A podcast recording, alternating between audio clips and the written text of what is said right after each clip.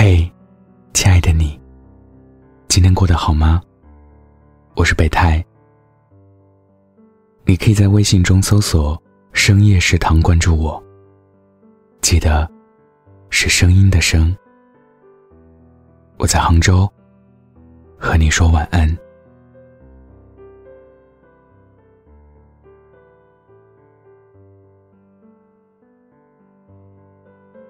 录制这期节目的时候，杭州正下着雨。入秋后的夜晚有些微凉。刚刚翻看了王峰先生的《愿你道路漫长》，这个书名让我莫名的感到亲切。有段话也抓住了我。原先以为才华是一个门槛儿。后来懂事点，觉得勤奋是一个门槛儿。再往后，当知道自己既没才华，也不够勤奋的时候，发现时间也是一个门槛儿。一件事，你坚持了足够长的时间，总会有所得。这本书是王峰在时尚杂志《知足 GQ》卷首语的结集。后来有朋友问王峰：“时间这个门槛儿，你有没有跨过去？”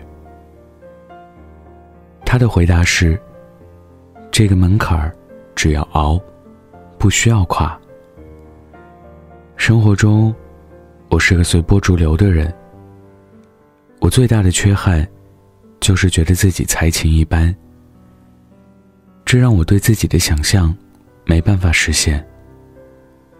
如果没有才华，又是一个懒散的人，要靠什么支撑？那就靠时间吧。外表谦逊温和的人，内心大多坚定有力。我想起了我的朋友西西，一位从事设计工作的文艺女青年。我去上海的时候。他已经放弃了高薪的铁饭碗，正准备出国。大多数人都不理解，他也很少辩解，但却表现的去意已决。临行前，我们吃了顿饭，聊起对未来的打算。他问我：“你看过《动物世界》吗？”那就是我想做的。做一位动物摄影师，做摄影和纪录片。我觉得他疯了，因为那和他原来的工作相距千里。我半开玩笑的问他：“你这就是传说中的追求梦想吧？”他一脸认真对我说：“这两年赚的钱够我追这个梦了。”要是再等两年，有了男朋友，结了婚，过了三十岁，这辈子就再没力气做这件事了。我当时很难理解，直到后来，我开始自己做电台，才开始理解那种对于最初梦想的悸动。前些天，他从国外回来。我们又坐在一起喝茶。他问我，白天要工作，晚上录节目，是否觉得生活很辛苦？我说，正是因为这些，才让我现在活得更有滋味。他笑而不语的表情，像是在说：“你终于懂我了。”他现在已经定居欧洲。是当地小有名气的摄影师。我能想到，他一定受了很多苦，但他对此只字未提，只是一脸兴奋的给我讲述拍摄翠鸟的惊喜历程。我能感受到，他无比热爱现在的生活，这正是长期的坚持带给他的。愿你道路漫长。是西西送给我的一本书。他告诉我：“愿你道路漫长，是出自一首叫《伊萨卡岛》的诗。当你启程前往伊萨卡，但愿你的道路漫长，充满奇迹，充满发现。每个人的人生中，都有一处目的地，那里有我们想要的一切。正如伊萨卡岛，它便是我们启程的动力。理想中的未来生活，可能会被周遭的人指责不切实际。在这个追梦的旅途中，也必然坎坷万分，充满诱惑。我也曾因流言所动摇，也因诱惑想过放弃。但真的静下心来，那个梦想仍在灵魂深处呼喊。我选择了一条路。如果我相信这是适合自己的那一条，那么就算很远，又有什么关系呢？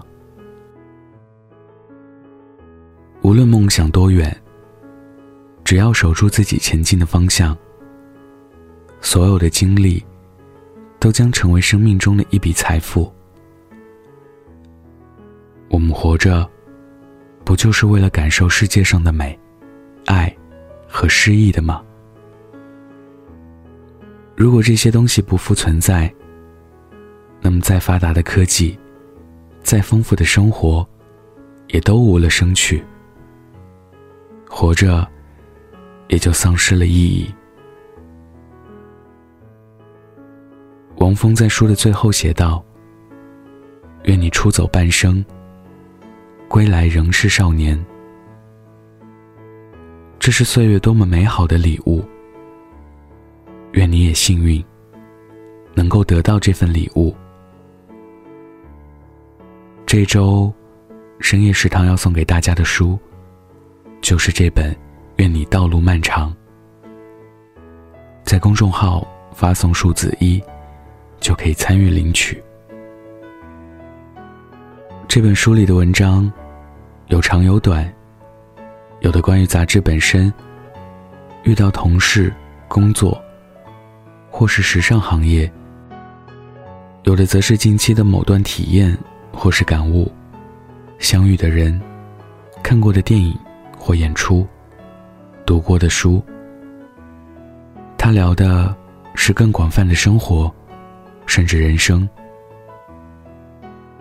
就像作者说的，那些无法衡量其价值的东西，保持对他们的关注和思考，不是为了做个思想家，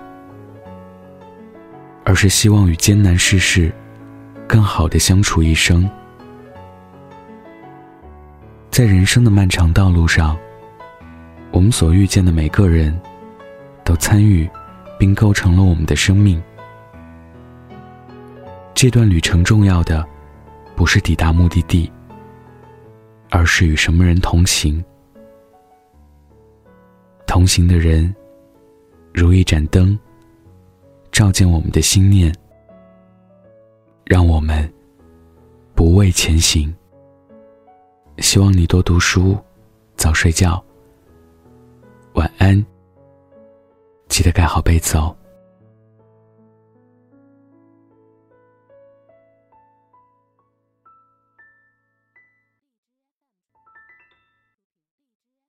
你在躲避什么？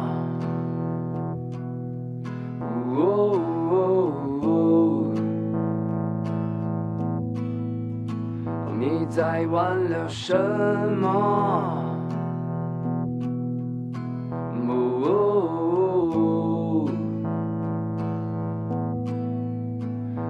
想取悦谁呢？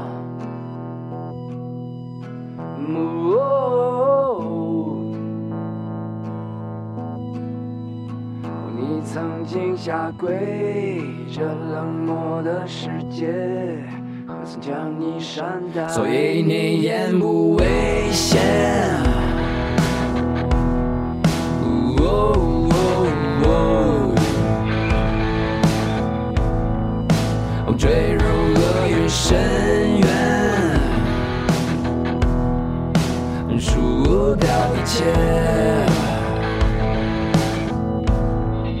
你两手紧紧抓着，如同身处悬崖。你小心翼翼的，以为你拥有着，貌似人生圆满。能不能这一轮开你的手？敢不敢这一番坠落？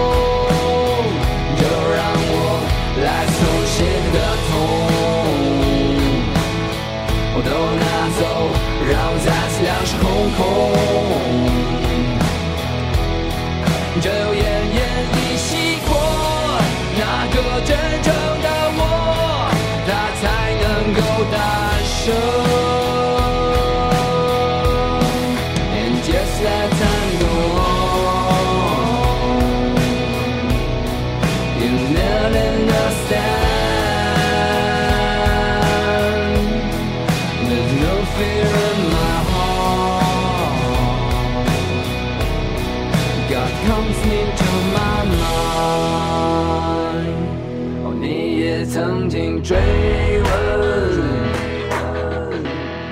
然后沉默。渐渐习惯谎言，另一次微弱。哦，眼泪没有草原，了你是马。你卑微的人生，从不曾犯错的无聊的人生。能不能这一轮开你的手？敢不敢这一番坠落？